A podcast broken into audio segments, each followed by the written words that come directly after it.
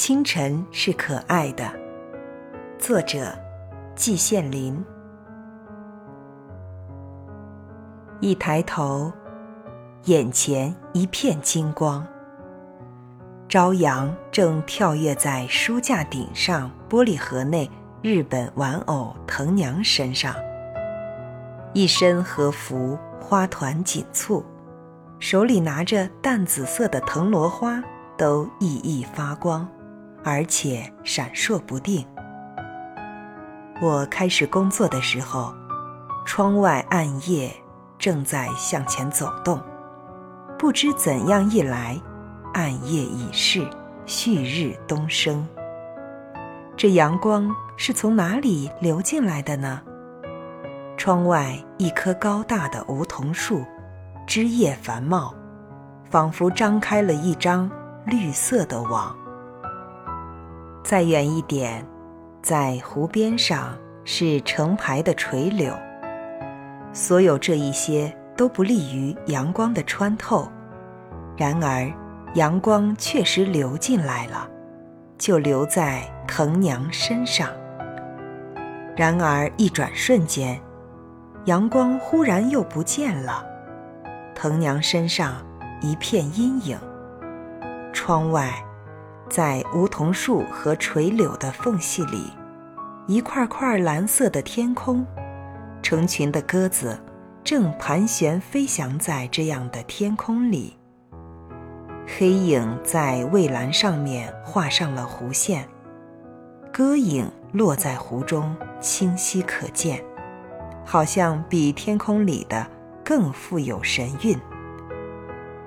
朝阳越升越高，透过浓密的枝叶，一直照到我的头上。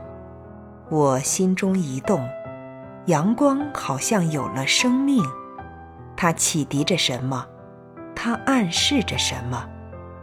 我忽然想到印度大诗人泰戈尔，每天早上对着初升的太阳静坐沉思，幻想与天地同体，与宇宙合一。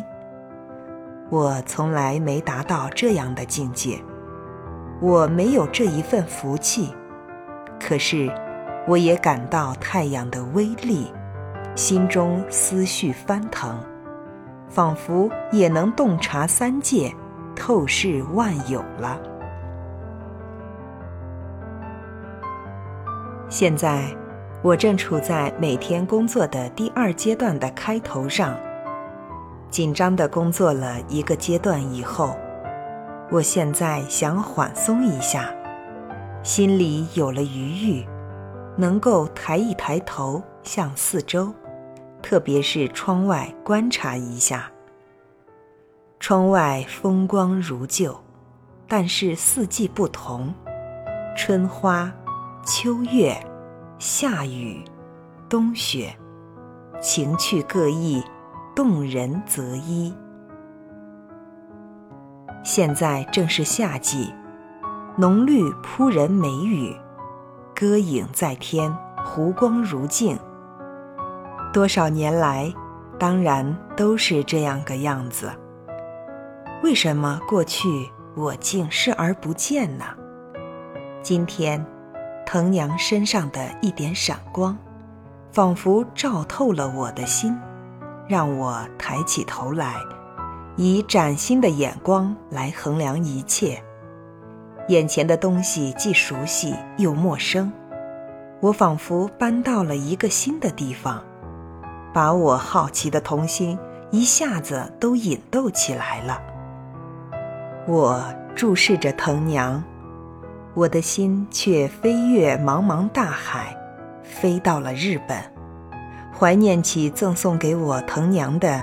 世优千金子夫人和世优右后先生一家来，真挚的友情温暖着我的心。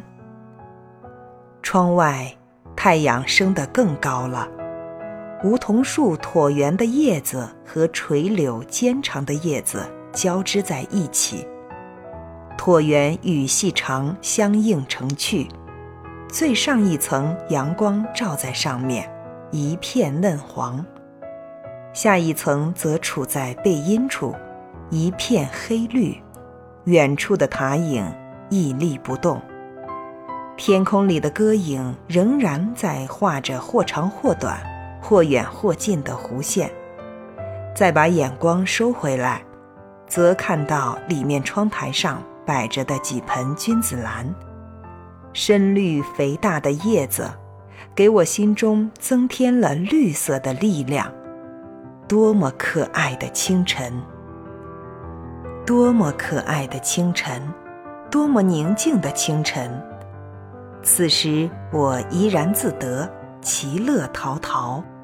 我真觉得，人生。毕竟是非常可爱的，大地毕竟是非常可爱的。我有点儿不知老之已至了。我这个从来不写诗的人，心中似乎也有点诗意。此身何事诗人来？歌影湖光入目明。我好像真正成为一个诗人了。